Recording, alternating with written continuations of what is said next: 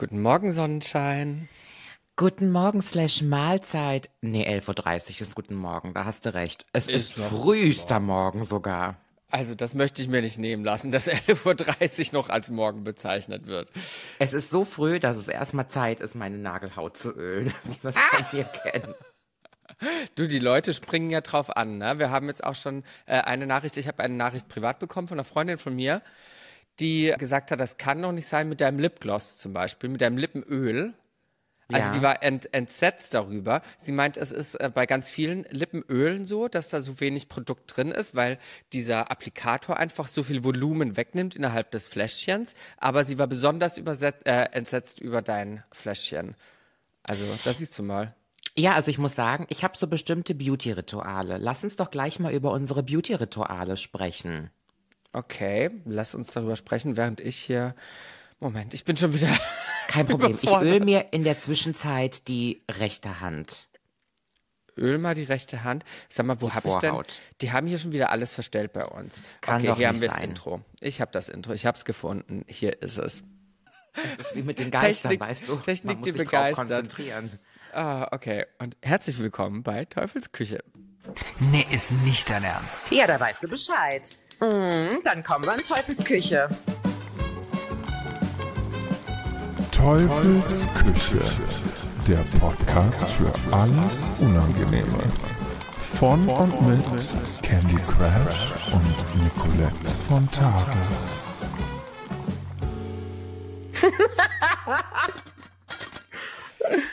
Für all die armen Seelen in Not, die uns nur zuhören und nicht zuschauen, weil sie die Funktion nicht eingestellt haben bei Spotify. Nicolette hat gerade eine 1A-Choreografie dargestellt, äh, dargeboten. Ähm, bist du auch so eine Tanzmaus eigentlich? Sekunde.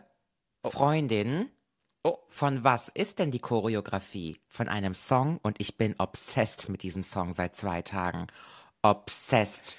Obsessed. Nachdem ich immer gesagt habe, Taylor Swift ist scheiße und ich jetzt der größte Taylor Swift-Fan bin, hat mich jetzt die nächste Frau ereilt, mit der ich sonst nichts zu tun haben wollte. Und ich bin auch der größte Fan. Das ist der Fluch der Candy, der über mich kommt. Der Fluch Oh, na, der Candy. Ja von, also Britney kann es nicht sein, weil die lieben wir ja so oder so. Ähm, Ja. Ich weiß nicht, wen kann es denn da noch geben? okay, ich singe, ich singe es an, okay? Bist du bereit? Die Frage ist, ob Komm. die Küchenschaben bereit sind. hast wieder, hast wieder was für deine, für deinen Trailer. This ain't Texas. You can't hold them. And down, down, down, down, down. Also pass auf. Beyoncé hat ja announced, dass sie ein neues Album rausbringt und dieses Mal Country Music macht. Und ich bin ja absolut dafür. Ne? Ich, ich, ich finde das toll. Ich liebe Country Music. Ich finde das richtig toll. Und jetzt die PR dafür, die geht ja richtig, richtig ab. Popkultur. Genau, weil Lady Gaga da anscheinend involviert sein soll. Es gibt das Gerücht, dass Lady Gaga jetzt den Telephone Part 2 mit ähm, Beyoncé endlich aufgenommen hat. Da warten wir schon ewig drauf, seit 14 Jahren, seit War 2000. ja ein Scheißlied, muss man ja sagen. Was? Telefon ist ein unglaubliches Lied. Scheiße So war's. gut. Du, du weißt, dass der eigentlich für Britney geschrieben wurde und die wollte es nicht. Ne? Es gibt ja auch das Britney-Demo noch. Ja, Britney wollte auch nicht Umbrella singen, was Rihanna den Durchbruch äh, verschafft hat. Britney, die hat lieber in der Küche getanzt mit Messern und Welpen. I Britney help? alone. Auf jeden Fall hat man äh, Lady Gaga aktuell gesehen, wie sie in so einem riesengroßen Cybertruck von Tesla durch äh, Amerika irgendwie fährt und sich irgendwie Starbucks-Kaffees holt. Und einen Tag später, nachdem dieses Video viral, äh, Foto viral gegangen ist, sie im Cybertruck, hat man gesehen, wie durch LA ein Cybertruck ein Texas Hold'em Beyoncé ähm, Anhänger hinten dran hatte mit Werbung. Also hat man das sofort connected und die Fans gehen jetzt davon aus, dass Telephone Part 2 rauskommt. Weil das wurde am 11. Februar wurde das Album announced und am 11. Februar 2010 ist der Song rausgekommen von Beyoncé und Gaga.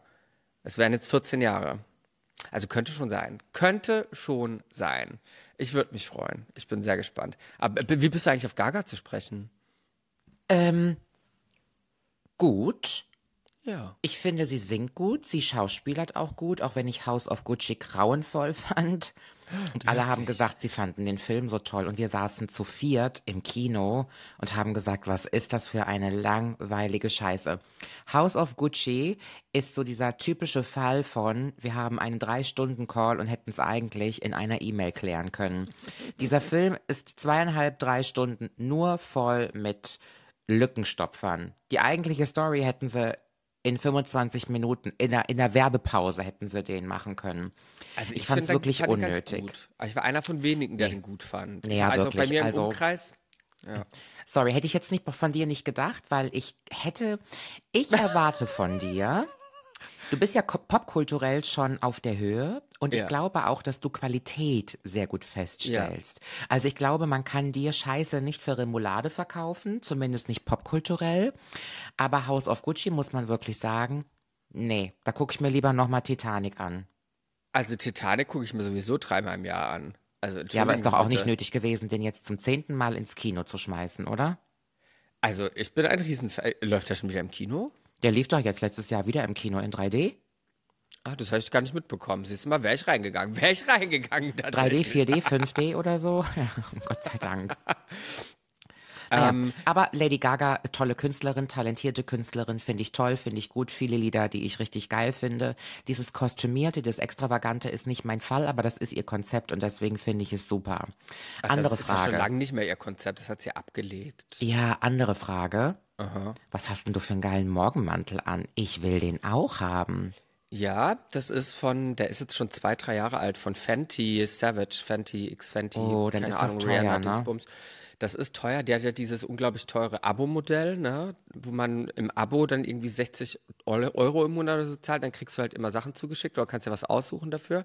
Echt? Ja, ja, ja. Also die Sache ist, das ist so ein Zweiteiler, das ist so ein zweiteiliger Morgenmantel, Unisex, in einem, ähm, ach, was ist das? Das ist ein, ein, pinkes Lila. Ein sehr, Purpur. wa- ein sehr rotes, ja, Purpur, genau, Purpur kann man gut sagen. Und das ist so ein Zweiteiler und der ist halt billiges Plastik, wirklich billiges Plastik, auch super Mhm. billig verarbeitet. Also das sieht aus wie so eine äh, Amazon Prime Kollektion. Toll. Ich liebe Billigklamotten. Ich liebe Ja, Billigklamotten. aber ja, wäre wär der halt auch billig gewesen. Wenn du in diesem VIP-Subscription-Abo-Modell drin ist, kostet dieser Zweiteiler, keine Ahnung, 30 Euro. Ne? Mhm. Wenn du aber nicht über diese Subscription kaufst, sondern wenn du das einmalig kaufst als einmaliger Käufer ohne die Subscription, hat er irgendwie 140 Euro gekostet. Und ich so, habt ihr eigentlich einen Arsch offen? Ich musste es natürlich trotzdem haben, weil es war noch zu Zeiten, als ich reich war und, und mir mit Social Media eine goldene Nase verdient habe. Und ähm, da habe ich sowas noch gemacht. Und dann kam das Teil aber bei mir an und ich war kurz davor, das zu reklamieren, weil das wirklich billig aussieht, wenn man es in der Hand hat, von der Quali einfach. Finde ich richtig schade. schön und ich wusste auch gar nicht, dass du ein Tattoo auf der Brust hast. Wusste ich gar nicht, dass du da eine Blume hast. Hast du schon lange? Mensch, Madame, Sie folgen mir auch gar nicht auf in, äh, Instagram. Ich weiß, du hast mich gemutet. Du hast mich in den. also, ja, die habe ich. Ich glaube, ich habe das am 2. oder am 3. Januar gemacht. Und Ach so, die, ist frisch. Äh, also, Doch, habe ich gesehen beim. Tätowierer. Genau. Und das ist nicht einfach nur eine Rose, sondern die Rosenblätter, das sind Dollarscheine. Und da stehen, da stehen Zahlen drauf, die so Dollarzahlen. Wünschst du dir manchmal, du wärst sparsamer gewesen? Ja, immer, Echt? immer, immer. Nicht sparsamer, sondern, also sparsam an sich nicht, weil sparsam ist ein seltsames Wort. Ich glaube, ich hätte gerne mit mehr Vernunft gehandelt, was meinen äh, Konsum angeht und auch mein Geld angeht, weil das habe ich ja auch schon mal erzählt, das ist mir sehr schnell irgendwie auf die Füße gefallen, dass ich irgendwie, wann war das, 2019, 2020, unglaublich viel Geld verdient habe, wirklich unglaublich viel Geld und das alles rausgeprasst habe oder verprasst habe und nicht dran gedacht habe, dass sich das Finanzamt so viel zurückholt. Ich wusste, die holen sich was, aber so viel dachte ich nicht. Und dann kam die äh, sechsstellige Rückzahlung, Nachzahlung. Und ich so, oh, aber das habe ich jetzt gar nicht, das Geld. Was machen wir denn jetzt? Und ähm, seitdem bin ich ein bisschen vorsichtiger, vorsichtiger geworden. Ich habe da einen Tipp. Ich habe ein Sparkonto, oder nicht ein Sparkonto, ich habe ein normales Girokonto einfach, wo ähm, jedes Geld, das reinkommt, kann ich einstellen, dass das in verschiedene digitale Unterkonten sortiert wird. Das heißt, wenn ich jetzt ähm, 1000 Euro überwiesen bekomme, dann gehen 30 Prozent in ein Unterkonto, das heißt Einkommenssteuer, 20 Prozent gehen in ein Unterkonto, das heißt Umsatzsteuer, 15 Prozent gehen in ein Unterkonto, das heißt Sparen und das, was dann übrig bleibt, das ist Wow, das, was ich wirklich Bank zur ist das Verfügung habe. Das ist die N26. Toll, muss ich mal bei der Sparkasse fragen, ob die das auch machen. Wahrscheinlich Sehr, nicht. sehr die Sparkasse praktisch. macht ja gar nichts. Genau, weil du musst das ja irgendwie im, äh, händisch entweder zur Seite legen oder du Mhm. musst halt einfach, wenn du den Gesamtbetrag auf deinem Konto siehst, denken, oh, aber davon habe ich nicht alles zur Verfügung. Ja, ich zahle mir ja immer nur ein Gehalt, ganz unabhängig von dem, was ich verdiene. Ich zahle mir ein so. kleines Gehalt jeden Monat und der Rest bleibt auf dem Geschäftskonto liegen. Achso, ihr seid ja auch eine Und- GmbH dann, ne? Ja. Ah ja, ich habe ja so. also ich habe ja verschiedene Firmen und verschiedene Konten, aber ich habe nur ein Geschäftskonto, von dem ich mir aus Gehalt zahle und das ist immer der gleiche Betrag schon seit fünf Jahren oder so und der Rest, der bleibt da immer liegen für fürs Hauskauf. Finanzamt. so, also ja, ja, ja, das ist äh, okay. Sag mal, Mausi, wir müssen über ganz viel sprechen diese Woche. Ich habe dich nämlich besucht bei deiner äh, Premierenshow in Berlin. Yes, Ähm, wann, war das am Donnerstag oder am Freitag? Donnerstag. Donnerstag. Donnerstagabend, Ja, Donnerstag. genau. Da ähm, der Tag nach dem Valentins oder war es am Valentinstag? Der Tag nach dem Valentinstag. Nein, nein, es war am Donnerstag. Ich weiß, also der 15. Ja. Genau. Da hast du deine Premiere gefeiert mit Intimate Hours in Berlin bei den Wühlmäusen. Ähm, Ich war da noch nie in dem Theater und das ist ja Süß total das. süß. Total Richtig süß. Gefällt süß. mir auch gut, ja. Richtig, richtig toll. Und ich habe ja schon mit dir danach gequatscht. Das war einfach großartig. Das war unglaublich. Also an Ah. alle Küchenschaben, Küchenhelfer da draußen, die noch kein Ticket haben, schaut vorbei. Egal, ob ihr der Meinung seid, ihr könnt was dazulernen oder nicht. Ich finde das eine absolute Bereicherung. Und zwar auch jetzt gar nicht so sehr von den Themen her, die besprochen werden, die ich habe ja das Gefühl, dass ich da auch schon sehr abgeholt bin, oftmals in vielerlei Themen. Auch die Zuschauer. Ähm, ja, Super genau, die- die- reflektierte Menschen. Wow. Richtig toll. Aber, und das, ähm, ich war mit meinem Schatz da, was auch der gesagt hat, und das habe ich dir auch schon gesagt, du bist einfach eine Bühnenfrau. Das ist unglaublich. Dein Duktus, deine Rhetorik, dein, dein, wie schnell du bist, dein Humor, unglaublich charmant. Also du gehörst auf die Bühne, du hast ja genau das Richtige ausgesucht. Und auch dieses Format finde ich, ich weine ja so ein bisschen der Comedy Nicolette hinterher, die Stand-up gemacht hat, weil ich das wirklich auch großartig fand. Aber du warst für mich so eine Oprah Winfrey in dem Augenblick, wo du dann Leute auf die Bühne geholt hast. Ey. Wirklich, wirklich. Und ich, äh, ich gehe nicht leichtfertig mit Komplimenten um. Ich verteile die nicht einfach so. Das hat mir sehr gut gefallen und du sahst auch unglaublich toll aus. Ich habe das ja später noch gesagt, wie so eine Sektenführerin. Und die Leute, die, ha- die hingen dir an den Lippen, die haben dir alles aus der Hand gefressen, weil du auch mit ganz vielem, was du gesagt hast, einfach, glaube ich, auch einen Nerv getroffen hast. Ne? Und da wurden unglaublich viele tolle Themen äh, besprochen. Ich bin manchmal ein bisschen überrascht, dass Leute aber ich glaube, das ist oftmals so, das kannst du bestimmt be bestätigen, dass Leute, die dir eine Frage stellen, eigentlich die Antwort schon längst in sich haben. Die wissen genau, was die Antwort ist, aber ich glaube, sie wollen eine Art Bestätigung vielleicht oder eine Absolution oder eine, ähm, ein, eine Erlaubnis. Irgendwie so hört sich das oftmals für mich an, weil eigentlich wissen wir alle, was das Richtige ist. Wir wissen in, würde ich sagen, 90 Prozent der Fälle in Problemlösung, äh, Problemfällen oder sowas, wissen wir, was die richtige Antwort ist. Aber irgendwas hindert uns oftmals daran, die richtige Antwort dann auch umzusetzen. Kann das sein? Also ich möchte mich erstmal bei dir bedanken für das liebe Kompliment. Also mit Oprah Winfrey verglichen zu werden, das ist natürlich schon so ein Ritterschlag. Außerdem tut mir das sehr gut, wenn Leute, die ich kenne und die ich wertschätze und die ich liebe, ähm, äh, mich loben oder das, was ich mache, anerkenne, weil das natürlich am wenigsten passiert. Also ich bekomme natürlich am wenigsten Anerkennung von den Menschen, die mir am, am nahesten sind. Ja, es Kenn ist ich, kenn ich, So ist gut genau wie das gar Gleiche. nicht. Freunde, Freundinnen oder auch Familie. Also ich will nicht sagen, dass das immer so ist, aber Die nehmen das für selbstverständlich, dass man halt so ist. Ne? ich hätte mir gewünscht, dass vielleicht der ein oder andere mal schreibt, ich hoffe, du hattest eine schöne Premiere, hat es dir Spaß gemacht oder ähm, ich wünsche dir heute Abend einen ganz tollen Abend. Meine Mutti macht es immer, immer, Süß. egal welches Projekt ich habe, aber ansonsten passiert das so gut wie gar nicht. Also auch so vom Team. Ähm, ich habe mich tierisch gefreut. Meine Tourmanagerin, die Katha, ist danach auch zu mir gekommen und hat gesagt, du hast es toll gemacht, du kannst stolz auf dich sein, du hast es wunderbar mhm. gemacht. Und das passiert einfach nicht. Also ich glaube, wir vergessen manchmal, dass auch wenn ich selbstbewusst bin oder selbstbewusste Menschen, Menschen, die Spaß an ihrem Job haben und auch wenn das ähm, Routine ist, dass wir alle nach Anerkennung streben und Anerkennung immer am schönsten von den Leuten ist, die uns nahe sind. Und deswegen mhm. freue ich mich, dass du das sagst und ich weiß das sehr zu schätzen. Gerne, und zum Programm muss ich sagen, ich war dieses Mal in Berlin extrem überrascht. Also erstmal Berlin war ein hervorragendes Premierenpublikum. Ich würde behaupten, es gibt kaum Steigerung nach oben. Also ihr macht es den anderen Städten nicht äh, leicht. Die Leute waren dieses Mal sehr, sehr reflektiert und wussten tatsächlich die Antwort schon selber.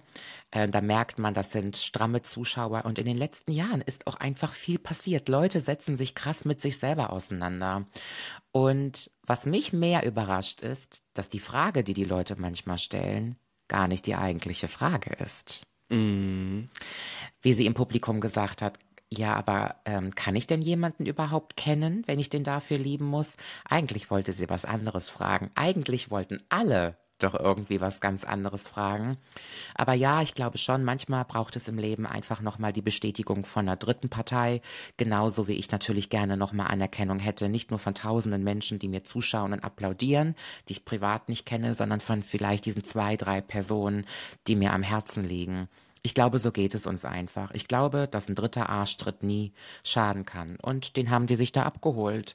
Und deswegen war das ein wundervoller Abend. Es war wirklich, also ganz, ganz toll. Vielen Dank, Berlin.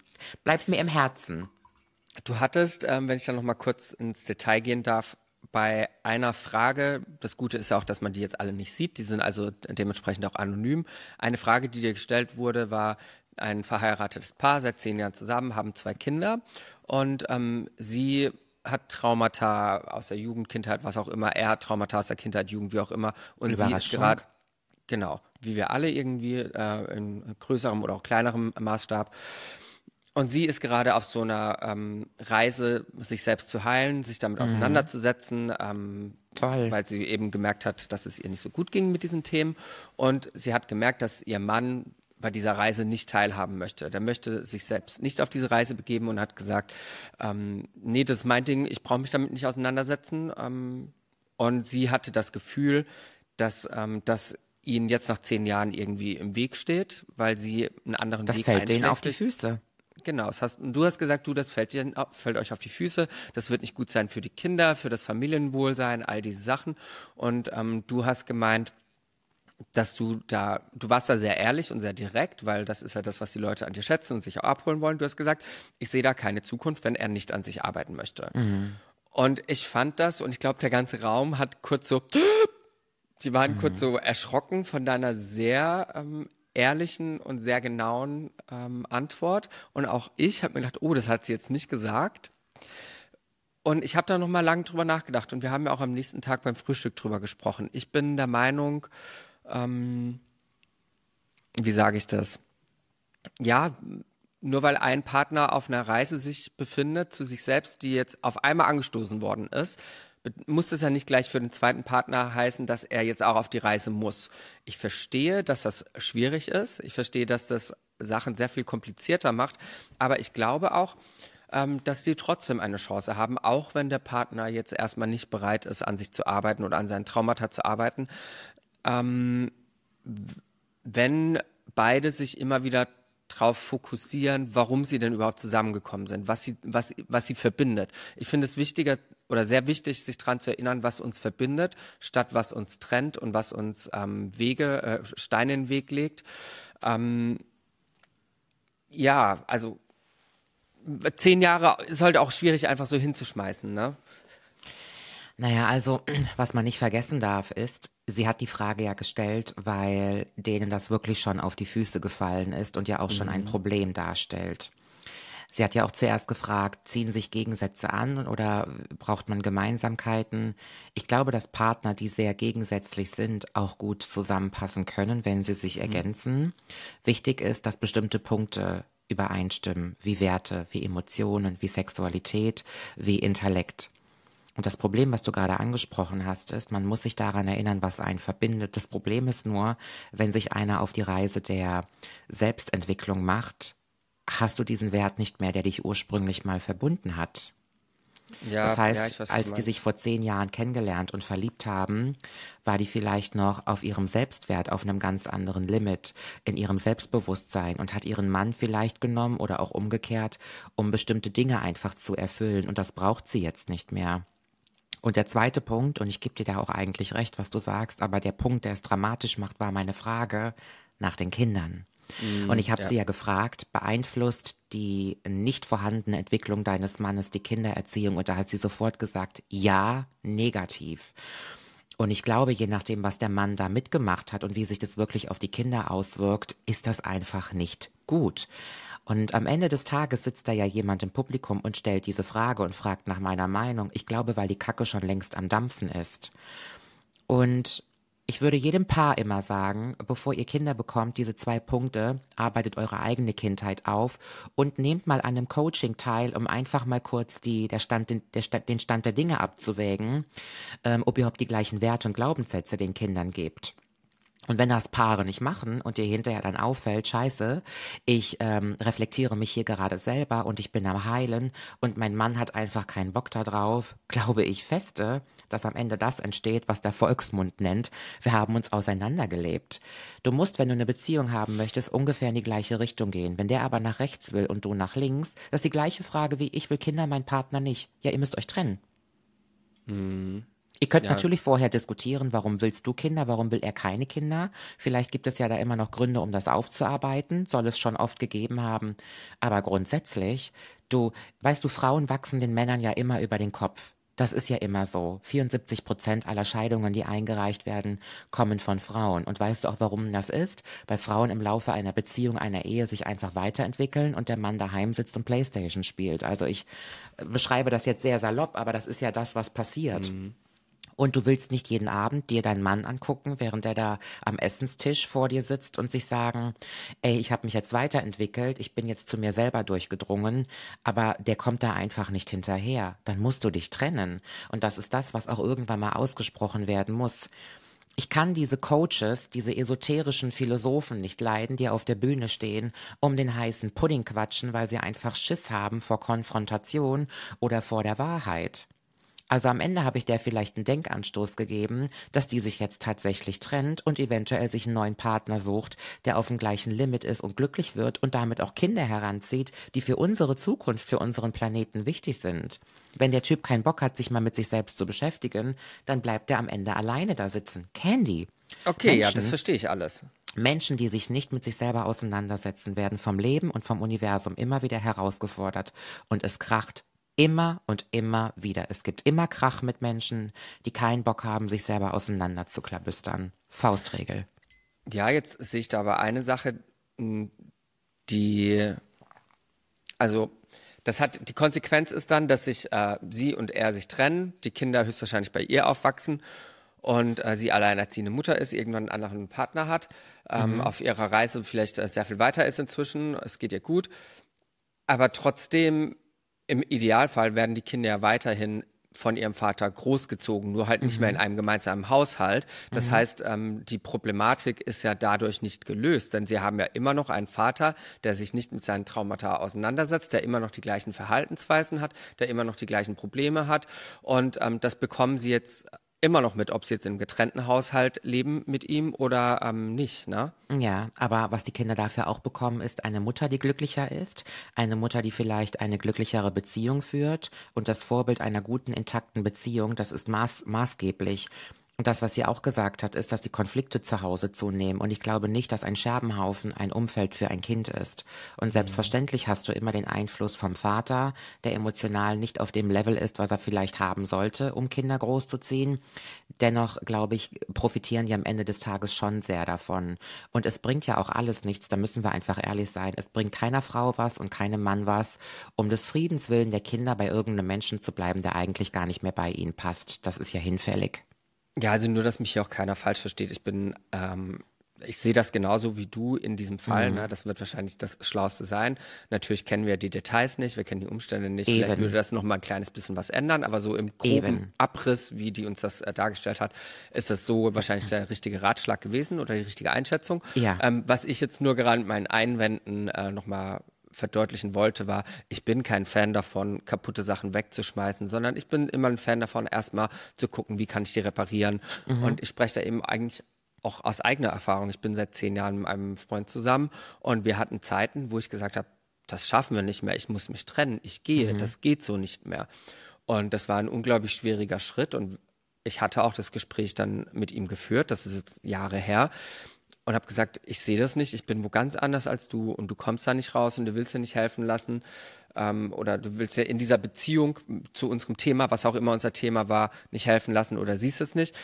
Und dann haben wir Tage später nochmal ein Gespräch geführt, als, als ich mich dann getrennt habe und wir haben wieder zueinander gefunden und äh, wir haben an den Themen arbeiten können und ich glaube, das hat einfach sehr geholfen, dass ich wusste, wo für mich Schluss ist und was ich mitmache und was ich nicht mitmache und ähm, meinem Partner diese Grenzen aufzuzeigen, damit er wirklich kurz reflektieren muss, dass er gezwungen ist, zu gucken, okay, was läuft hier schief, ähm, was läuft gut, was läuft nicht gut, woran wollen wir festhalten, was müssen wir gehen lassen und hat das noch eine Chance. Und ich, wie gesagt, ich war in dem Moment, auch wenn ich schon, ich hatte schon lange abgeschlossen, ich hatte im Kopf schon lange äh, Schluss gemacht und das habe ich ihm damals auch gesagt. Also du, eigentlich sind wir seit Monaten in meinem Kopf, überlege ich nur, wie, wie ich mich trennen kann. Und das war ganz, ganz, ganz, ganz furchtbar. Und in dem Moment, wo er dann aber gesagt hat, nee, Moment, ich will nicht, dass wir das wegschmeißen, ich will an uns arbeiten, ähm, an deinen Themen, an meinen Themen und wir finden wieder zueinander. Das war das Schönste, als es dann funktioniert hat. Also ich war dann offen, weil ich mich dran erinnert habe, warum wir überhaupt zusammen sind und was ich an ihm liebe und ähm, ich habe das immer noch in ihm gesehen. Ne? Also das finde ich auch ganz, ganz wichtig, dass man da nicht übereilig, wenn, wenn man denkt, äh, ich glaube nicht, dass es wieder was wird und weg und next. Ähm, sondern wenn man denkt wirklich, okay, das ist wirklich meine Liebe, ich liebe den über alles, dann arbeitet dran. Ganz, ganz wichtig. Ja, das war so mein Einwand, dass das, dass es zwar schnell gesagt ist, ne, aber dass da mehr dahinter steckt nochmal. Das ist immer sehr individuell zu beleuchten, glaube ich. Ja. Ja. Ich glaube aber auch daran, dass man nicht alles reparieren kann. Ja. Und vielleicht ist es ja auch so, dass wenn sie sagen würde, ich trenne mich jetzt, das hat keinen Sinn mehr, dass das es halt wirklich auch manchmal braucht für manche Leute, damit die ans Nachdenken kommen. Die müssen da an ihre Grenze stoßen, um zu verstehen, ich muss hier was tun. Aber einem blinden Menschen kannst du halt auch nicht immer das, das Lesen beibringen. Das ist nun mal leider so. Und natürlich das, was die Leute dann sagen im Publikum oder fragen, das sind ja nur minimalste Momentaufnahmen und wir wissen ja nie, wie die andere Seite da aussieht, ne? was die andere Seite zu sagen hätte. Das wäre ja auch immer ganz spannend. Aber äh, ja, ja, ich musste auch leider lernen, dass man nicht alles reparieren kann. Hast du auch schon Schluss gemacht? Immer. Ich habe Immer? immer Schluss gemacht, ja. Mit mir hat noch niemand Schluss gemacht von den drei, vier Beziehungen, die ich hatte. Ich habe das immer beendet. Ja. Und dann auch immer wahrscheinlich, weil du woanders warst, irgendwo als die andere Person. Nein, ich muss sagen, ich habe mir von vornherein Menschen ausgesucht, die gar nicht zu mir passen, weil ich was anderes befriedigen und stillen wollte in mir drinne. Ich habe nicht darauf geachtet, ob derjenige überhaupt das ist, was ich brauche. Und das habe ich in den letzten Jahren, in den dreieinhalb Jahren, wo ich Single bin, gelernt. Und ich glaube, deswegen bin ich auch seit dreieinhalb Jahren Single, weil ich jetzt ganz genau weiß, was zu mir passt. Und ich möchte diesen Fauxpas, den ich sonst immer früher gemacht habe, nicht nochmal machen. In meinem Beziehungsleben ging es bisher immer darum, ähm, ich brauche einen, der mir beweist, dass ich eine Frau bin. Das ist der falscheste Ansatz. Weil sobald ich einmal die Anerkennung und die Bestätigung nicht bekommen habe, sobald einmal Kritik oder der Vergleich aufkam, habe ich mich in meinem Frausein kritisiert gefühlt. Und deswegen hat das dafür gesorgt, dass, dass dieser Purpose, dieser Nutzen, den ich eigentlich haben wollte, nicht erfüllt werden konnte. Und die letzten dreieinhalb Jahre habe ich dafür genutzt, um das mal aufzuarbeiten. Und daran ist es eigentlich gescheitert. Also die Beziehungen, die ich geführt habe, waren einfach immer auf überhaupt unsinniger, beschissener Basis. Von meiner Seite allerdings auch aus, ne? Also ich will mich da nicht rausnehmen. Wenn wir jetzt in die Zukunft schauen, wie sind denn eigentlich so die britischen Männer in ihrer Toleranz, in ihrer, in ihrem Umgang mit, mit, mit Frauen? Wie, wie sind die so im Dating eigentlich? Ich kenne mich da nicht aus, aber vielleicht hast du ja schon Erfahrungen gemacht, vielleicht kennst du das von Freund, Freunden und Familie, vielleicht hast du dich da schon recherchiert, denn wir sehen ja einen britischen Mann in der Zukunft, glaube ich. Also wir sehen alleine schon den britischen Mann, damit ich eine Permanent Residency bekomme, weil anders wird es schwierig. Also ich sag euch, das Dating Game in London, das ist jetzt kein Spaß mehr. Ich nehme das sehr, sehr ernst. Und Ende März bin ich ja für ein paar Tage wieder in London und ich habe mir jeden Tag mit Single Party, Speed Dating und so weiter vollgeballert. Also das ist jetzt, I have a job to do. Und ich kann nicht wirklich sagen, wie britische Männer sind, weil du London nicht mit Großbritannien oder den UK ähm, vergleichen kannst. London ist eine Großstadt, da sind alle Singles. Du ziehst nicht nach London, um den Partner, Partnerin deines Lebens zu finden und um Familie zu gründen. London ist eine Station für viele Menschen, die kommen und gehen. Deswegen sind die Londoner auch total einsam, weil sie permanent Verlust feststellen müssen. Aber Menschen, die nach London reisen, die sind natürlich tendenziell weltoffener. Und ähm, ich würde mal behaupten, dass das, was mir in London gut tut, ähm, ist genau das Gegenteil von dem, was ich hier verspüre. Äh, äh, mach mich darauf aufmerksam, wenn du verstehst, was ich sage. Diese Lebenslangeweile hier. Dieses nichts Neues passiert mehr. Immer die gleichen Geschichten, die gleichen Menschen, immer die gleichen Routinen. Ich kann es nicht mehr. Ich bin so vom Leben gelangweilt. Ich bin so glücklich, auf Tour zu sein, meinen Koffer wieder zu packen und morgen on the road zu sein damit mal wieder was passiert. Aber die Tour ist dann auch wieder in fünf Wochen gegessen. Und in London, da passiert irgendwas. Da habe ich sieben Tage in der Woche die Möglichkeit, dass da mal wieder eine neue Charge reinkommt. Genau dieses Wechselhafte ist das, was meine Seele jetzt braucht. Na, aber das brauchst, das bekämst du ja im Zweifelsfall nicht nur in London, sondern in jeder anderen Großstadt auch, ne? Hast du das in Berlin? Ich auf jeden, also ich habe schon das Gefühl, dass es hier sehr viel spannender ist und äh, sehr viel mehr Abwechslung im Leben stattfindet, als wenn ich jetzt äh, irgendwo im Vorort leben würde. Auf jeden Fall, aber schon. London, ja, mit Sicherheit, ich glaube auch. Das hätte ich auch in New York und bestimmt auch in Paris oder in Amsterdam. Aber London hat es mir halt eben einfach angetan. Aber ich brauche jetzt mal wieder neue Energie, ich brauche mal wieder neuen Input. Und ich finde die Männer da toll. Ich meine, London ist ja auch so multikulturell, da kannst du dir ja wirklich quasi schon aussuchen, mit wem du jetzt das nächste Date haben möchtest. Kannst indisch essen gehen, kannst pakistanisch essen gehen, asiatisch essen gehen, britisch, deutsch, americano, alles ist da, was der Schlund begehrt. Der Schlund, der Höllenschlund, der Nicolette. Das Häschen nimmer satt. spannend, spannend. Britischen Männer. Ja.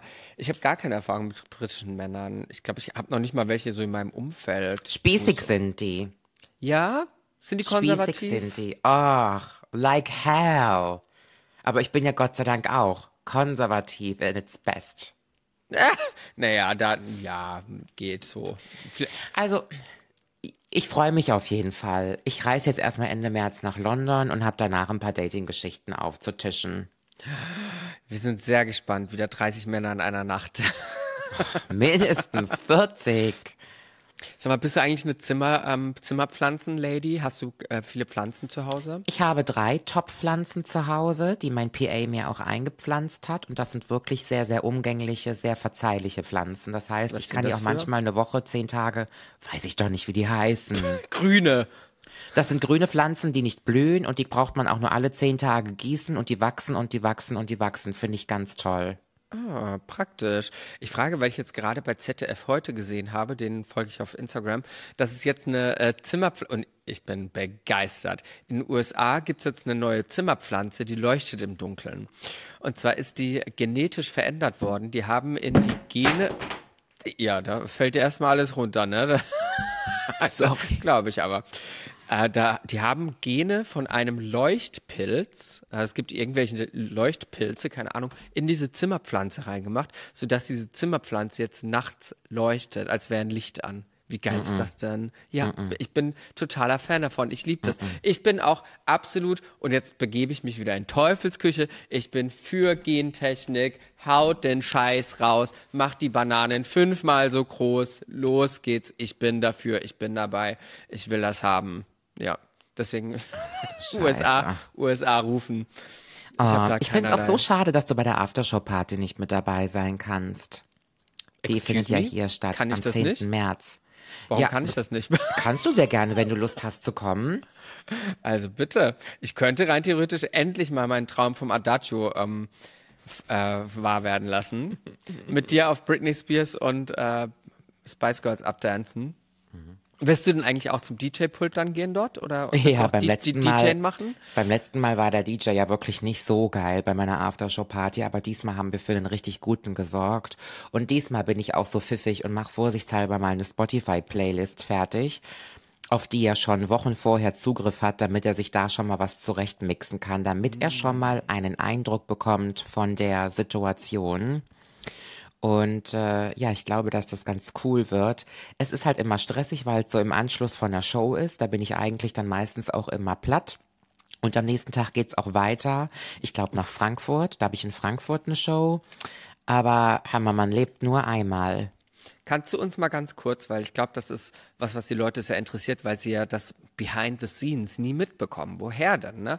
Ähm, Ja. Wie sieht so ein Tourtag für dich aus? Ich meine, du hast jetzt nächste Woche zwei Termine im, im Osten. Wie Mhm. sieht das aus? Du verlässt zu Hause die Wohnung und dann fährst du an Ort XY mit dem Auto, mit dem Zug, mit dem Flieger, mit dem Private Jet. Wie machst du das? Und kommst da an und was passiert dann alles? Also, es kommt immer darauf an, ob es eine kleine oder eine große Tour ist. Wenn das jetzt so eine Tour ist wie Intimate Hours, wo alles kleiner gehalten wird, wo ich jetzt kein großes Team habe von 20 Leuten und einem Tourbus, ähm, läuft es so ab, dass ich rechtzeitig in die Stadt der Wahl reise. Wenn es zum Beispiel so weit entfernt ist wie Dresden, Leipzig, Berlin, ähm, dann reise ich da schon einen Tag vorher hin, weil die Deutsche Bahn lässt grüßen. Und nach Berlin waren es diesmal einfach acht Stunden. Das war auch der Hit. Ähm, und dann checke ich ins Hotel ein. Am nächsten Tag, wo dann die Show ist, schlafe ich aus. Und ich möchte immer um 14 Uhr schon im Venue sein. Das ist sehr, sehr früh und mein Tourteam hasst mich auch dafür, weil die einfach den ganzen Tag dann da mit mir abhängen müssen. Mir ist es aber ganz wichtig, den Tag in einer Location zu verbringen und das Ganze auf mich wirken zu lassen, die Energie aufzusaugen. Manchmal sitze ich auch so eine halbe Stunde nur auf einem Stuhl im Publikum und gucke mir die Bühne an und lasse den Trailer auf dem Bildschirm ablaufen. Wird ja alles aufgebaut tagsüber. Naja, und dann gibt es eine kleine Probe, die dauert bei mir meistens drei Minuten inklusive Soundcheck. Ich habe ja nicht großartig was zu proben, also ich gehöre zu den Leuten, die nie groß proben. Meine Probe ist immer die erste Show. Und ähm, dann essen wir um 17.30 Uhr. Alle zusammen im Team, jeder, der Techniker, Tourmanagement, ähm, alle. Jeder, der mit dabei ist, wir essen immer alle zusammen um 17.30 Uhr, weil um 19 Uhr ist ja meistens Einlass, wenn die Show um 8 beginnt. Und wenn dann Einlass ist, ist das komplette Team richtig busy. Einlass ist immer die heiße Phase, wo ganz, ganz schnell ganz viel passiert. Und währenddessen sitze- sitzt du hinten. Währenddessen sitze ich alleine in der Garderobe. Ich bin auch immer schon geschminkt. Ich bin immer schon fertig gemacht, schon seit nachmittags. Das machst du selbst dann, oder? Ja, Herren-Make-up. mhm. mache ich immer selber. Ich habe das auch schon oft machen lassen, aber ist für mich immer rausgeschmissenes Geld, weil ich kann es ja alleine. Und in der Stunde vor der Show ähm, mache ich spiele ich meistens Tetris Auf dem Gameboy. auf dem Handy. Tetris oder Candy Geil. Crush. Candy Crush. Candy Crush spiele ich immer und ähm, ja, ich warte eigentlich dann immer ganz ungeduldig, bis ich endlich rausgehen kann. Und zehn Minuten vor Showbeginn stehe ich dann auch schon hinter der Bühne und dann geht Kannst ja du da schon was sehen? Kannst du auf, äh, in den Raum schauen von hinter Es gibt ganz viele Venues, die haben äh, Kameras im Raum, dass ich hinten in der Garderobe den Raum beobachte, wie der sich füllt. Das gibt es sehr, sehr oft. Voll oft. Und ähm, meistens, wenn ich backstage stehe, kann ich auch schon mal reinluken, je nachdem, wie die Bühne gebaut ist. Aber mich irritiert das jetzt nie so sehr. Spannend ist immer der erste Moment, wo ich auf die Bühne gehe. Ich kann dir in der ersten Minute sagen, ob die Stimmung gut ist im Saal oder nicht. Wirklich? Ich kann dir in der ersten Minute am Applaus, wenn ich reinkomme, schon sagen, das wird eine lahme Nummer heute mit dem Publikum oder es wird super. Und was machst du dann, wenn du merkst, oh, das ist heute schwieriger? Durchziehen. Wie, ja, durchziehen, klar. Aber das, ähm, ich meine, oftmals, ich habe das Gefühl, wenn ich auf der Bühne stehe, ganz viel meiner Performance hängt von der Energie des Raums ab. Ne? Und das, das kennst du ja. Ne? Man, man ist ja nur so gut, wie der Raum einen gut sein lässt im Prinzip. Ja. Ne? Ja. Und klar durchziehen, du hast dein Programm, du weißt, welche Punkte du bringst und so weiter. Aber ähm, du willst ja, du hast ja trotzdem für dich den Standard, dass du den Leuten die bestmöglichste Show bieten kannst aller Zeiten und da, da passt äh, dein Charme und so und so weiter. Ich glaube, der ist auf Hochtouren, wenn auch die Energie im Raum gut ist. Aber wie balancierst du das aus? Oder wie hast du auch Momente innerhalb einer Show, wo du sagst, puh, jetzt können wir eigentlich auch fertig machen, ne? Scheiße, ich habe noch eine Stunde.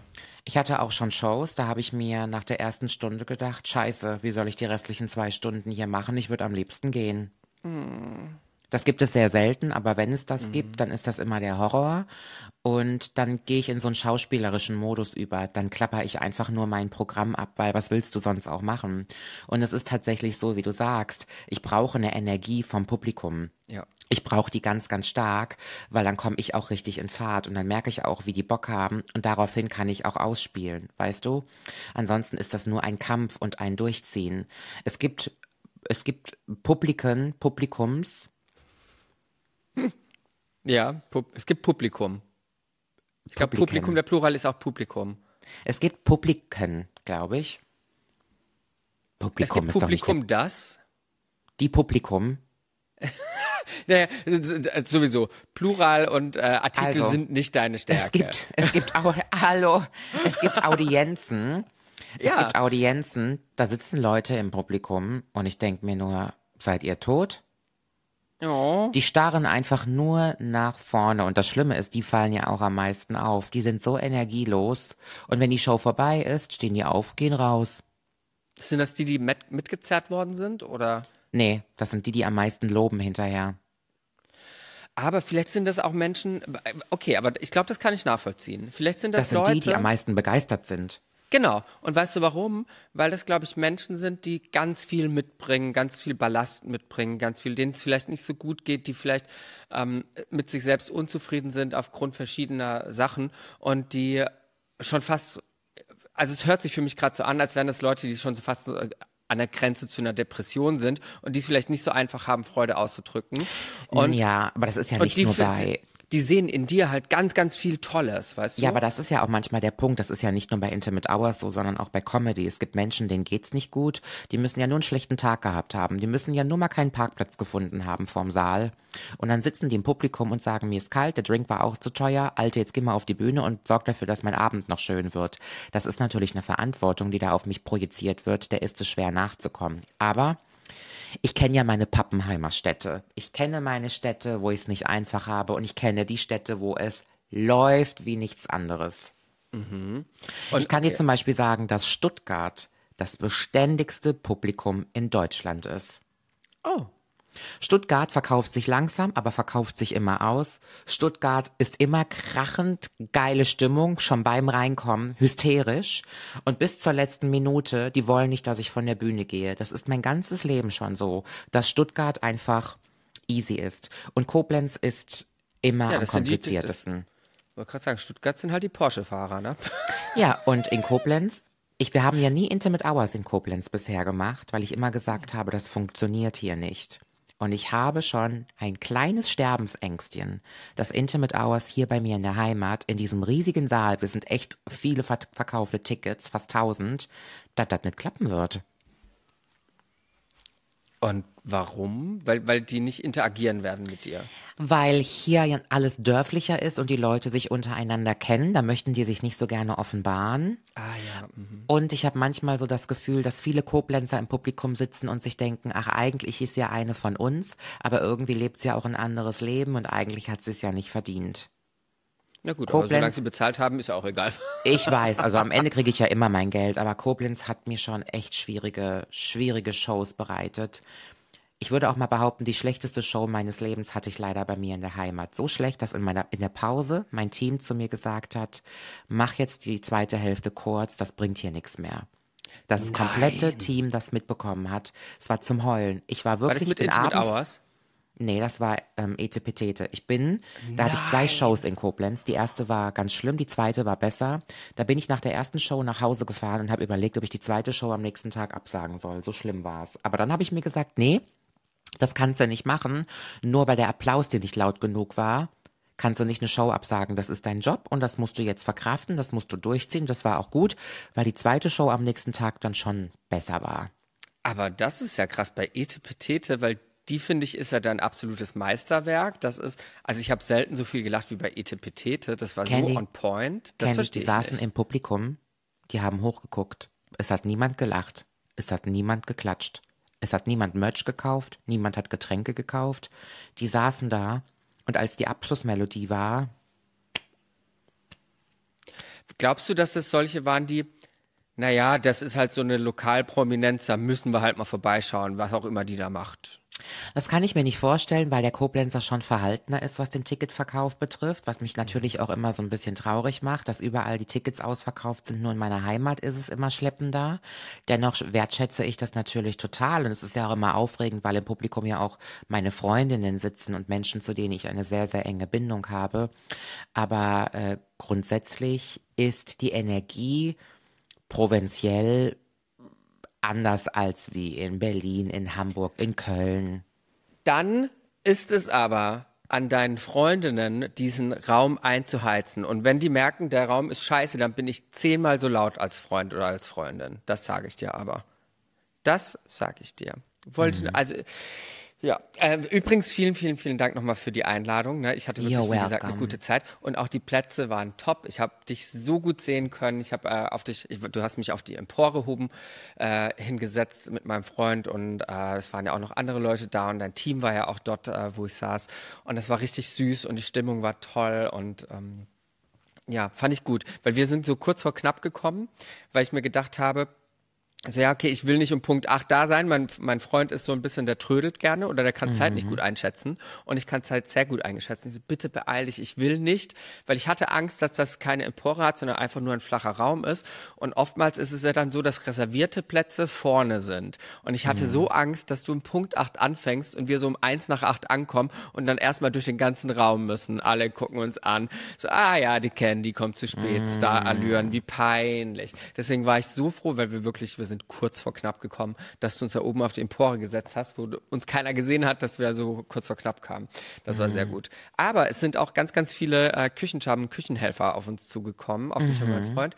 Und ähm, die haben mir natürlich auch für dich ausrichten lassen, wie toll sie das alles finden und den Podcast danke. und so weiter. Und Wie danke. ähm, war sehr, sehr schön. Also du hast ein sehr schönes Publikum, muss ich sagen. Deswegen Koblenz, Hm, gebt euch ich, Mühe. ja. Ähm, ihr werdet genauso schön sein, wenn Nicolette dort ist. Warum machst du eigentlich die Afterparty nicht bei der letzten Show? Ähm, das bot sich in Koblenz an, weil es ein Sonntag ist und ich glaube, ich habe nur ein oder zwei Shows auf einem Sonntag. Und das passte vom Datum her irgendwie ganz gut. Und mir liegt natürlich auch was daran, hier in meiner Heimat irgendwie noch was zu machen. Mir, mir liegt schon sehr viel hier an dieser Stadt und mit den Leuten und So Ja, viel, dass du sie verlassen willst. weißt du, Well, well. Das mit dem Verlassen ist ja wie bei dir. Du findest Berlin ja auch toll und Berlin ist ja auch ein besonderer Ort für dich, Es der dir im Berlin, Leben, ja. der dir, der dir viel bedeutet in deinem Leben. Und so ist das in Koblenz auch. Aber jetzt ist genug verbrannte Erde hier. Ich habe alles abgegrast. Ich bin jetzt fertig. Und für Menschen ist es einfach wichtig. Man hat verschiedene Perioden im Leben und man hangelt sich so von Säule zu Säule zu Säule. Und ich finde, wenn die eine Säule so ein bisschen rum ist, dann muss sich die nächste Säule ergeben.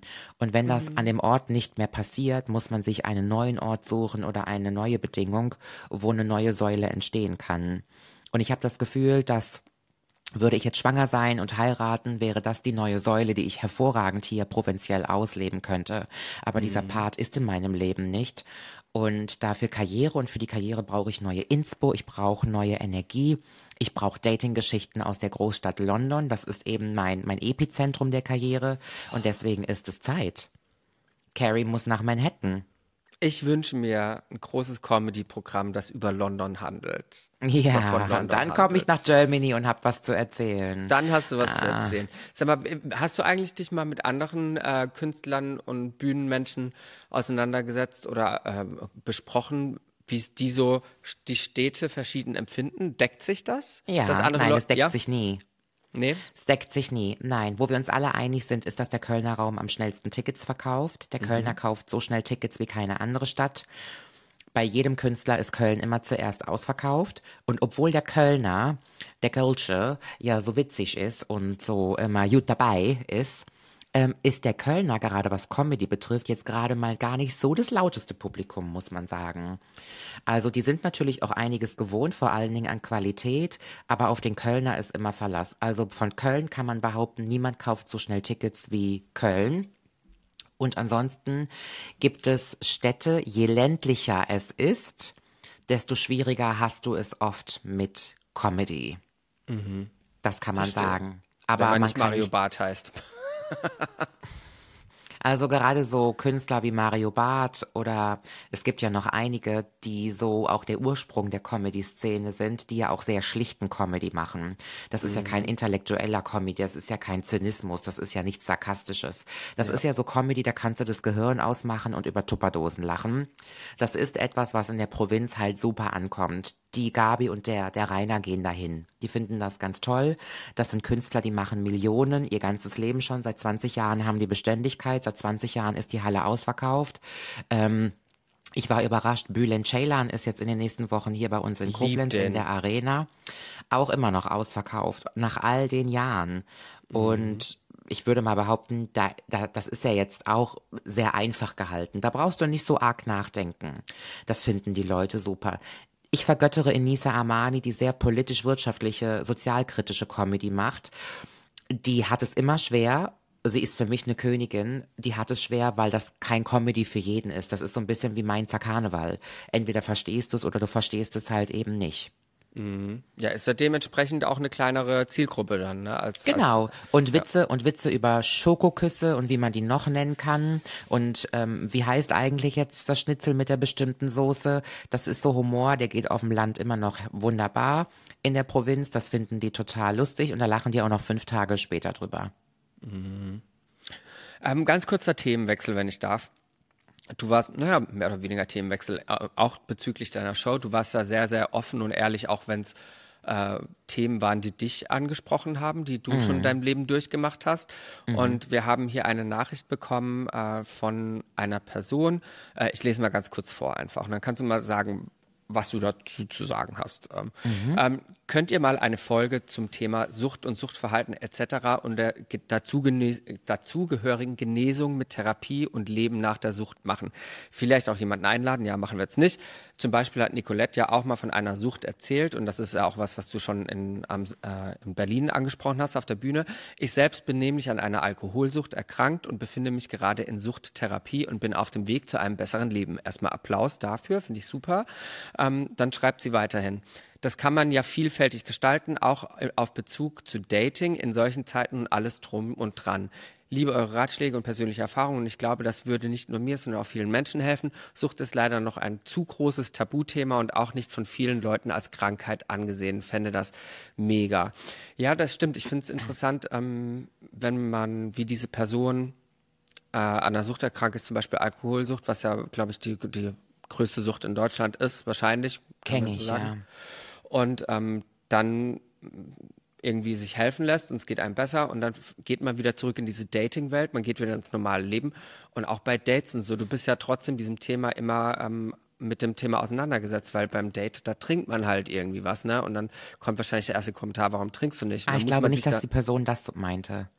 Meinst Ich glaube, nicht? dass die Person meinte, dass ein falsches Datingverhalten zu vergleichen ist wie mit einer Suchterkrankung, wenn du dir immer Leute aussuchst, die dich eigentlich malträtieren, seelisch, körperlich. Das ist das, was ich während der Show ansprach. Dass Menschen, die sich immer wieder Leute raussuchen, die ihnen eigentlich nicht wohlgesonnen sind, dass man das vergleichen kann wie ein Entzug ah, ja, von okay. Suchtmittel, ja. Das ist, glaube ich, damit gemeint gewesen. Und am Ende kann man es auch vergleichen. Ich sage immer, die meisten Menschen werden mit einer Suchterkrankung geboren. Also ich glaube, man wird als suchtkranker Mensch auf die Welt gesetzt. Allerdings bricht das nur bei Leuten aus, wenn ein Faktor gegeben oder nicht gegeben ist und das ist ein geringer Selbstwert. Wenn der Selbstwert gering ist, wenn die Beziehung zu einem selber gestört ist, dann kommt die Suchterkrankung raus, weil das ein einfaches Kompensieren ist von XY. Also ich glaube, dass es mehr suchtkranke Menschen gibt, als wir glauben. Aber die eine Hälfte der Bevölkerung kann damit umgehen, weil sie eine Beziehung zu sich selber pflegt. Therapie in einer Suchterkrankung ist eigentlich nur Beziehungsarbeit, nichts anderes. Und das kannst du auf alles münzen. Auf alles. Und ich, als ich damals in der Klinik war, im Hochsauerland in Bad Fredeburg, da war ich. Liebe Grüße an die psychosomatische Einrichtung oben auf dem Berg. Da war ich ja wochenlang dort und dann ähm, sollte ich entlassen werden nach vier Wochen.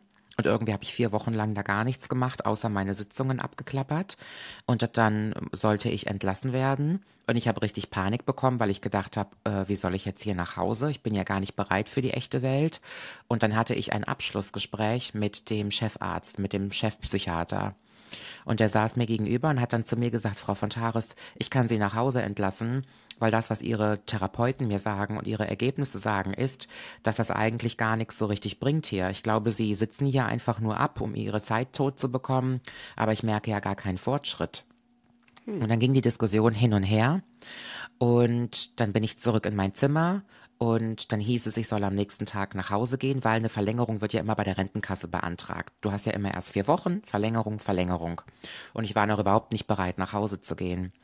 Und ich war am Boden zerstört in diesem Zimmer, als ich packen sollte. Und dann kam er in mein Zimmer. Weil eigentlich wolltest du die Hilfe. Ja, ich brauchte die. Wollen ist, ich brauchte die. Ich wusste, das du geht wusstest, so nicht mehr weiter. Ich, Mhm. ist Endstation gewesen.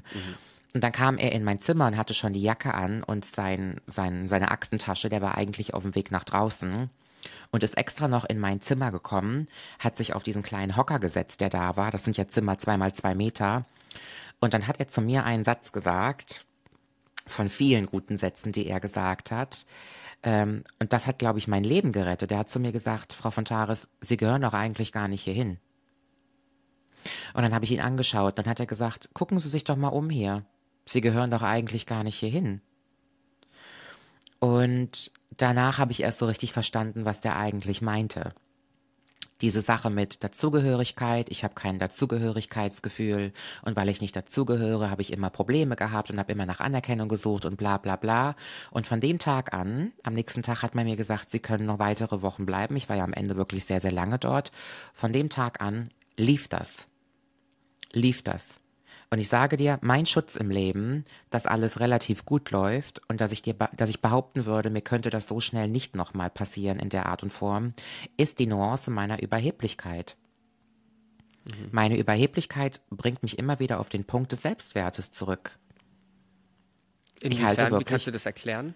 In Momenten, wo ich schwach bin, in Momenten, wo es mir an Anerkennung fehlt, wo ich mich vergleiche, wo ich mich nicht gut genug fühle, setzt so eine künstliche Überheblichkeit ein, so ein Selbstschutzmechanismus, dass ich denke, doch eigentlich bin ich ganz toll. Und diese Überheblichkeit bringt mich wieder zurück auf meinen wirklichen Selbstwert, dass ich denke, doch ich bin ja gut so, ich habe eine ganz coole Beziehung zu mir selber. Am Ende mache ich ja alles, was in meiner Macht steht, um ein cooler Mensch zu sein. Jeden Tag. Mal mehr, mal weniger. Aber eigentlich bin ich richtig gut. Es gibt nichts, was ich kompensieren muss. Es gibt nichts, wo ich mich vergleichen müsste. Es gibt nichts, wofür ich mich selber kritisieren müsste, was ich betäuben wollen würde. Dennoch dürfen wir nicht vergessen, nachdem ich aus der Klinik raus war, ist ja was schleichend passiert über die nächsten Jahre, was ich am Anfang gar nicht gemerkt habe. Und das ist mein Pro- Problem mit dem Essen. Und der Unterschied ist, ich glaube, ich werde mein Leben lang irgendwie immer irgendein Suchtproblem haben. Deswegen sage ich, naja, es kommt mal mehr raus, mal weniger.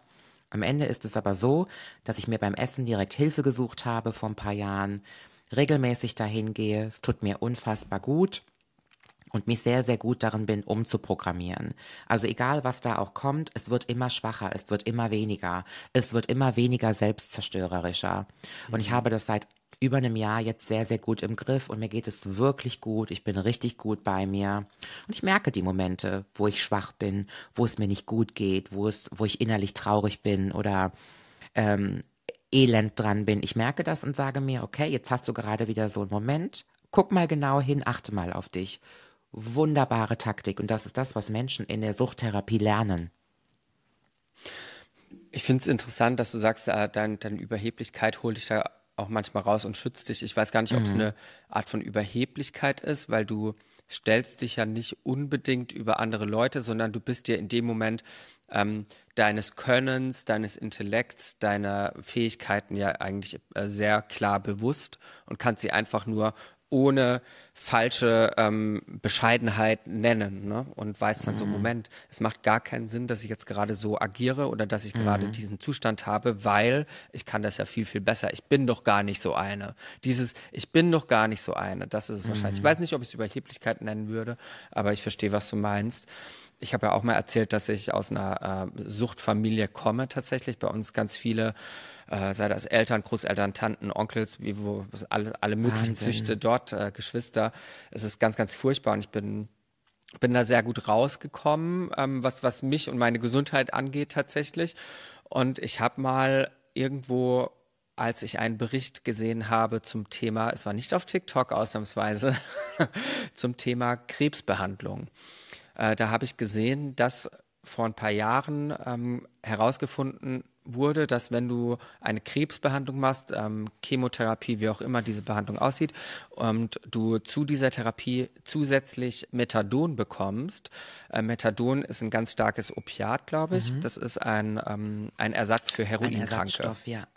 Genau, das heißt, äh, Heroinabhängige ähm, haben die Möglichkeit, ins Methadon-Programm einzutreten und bekommen dort Methadon statt Heroin. Das heißt, sie müssen sich nicht illegal ihre Droge besorgen, sondern bekommen sie in der Apotheke äh, unter gesetzlicher Regulierung, bla bla bla bla. Ich halte nicht viel von Methadon-Programm, weil ich das Gefühl habe, dass da nicht vielen Leuten geholfen wird, außer dass sie eben aus dieser Illegalität rauskommen, aus der Kriminalität.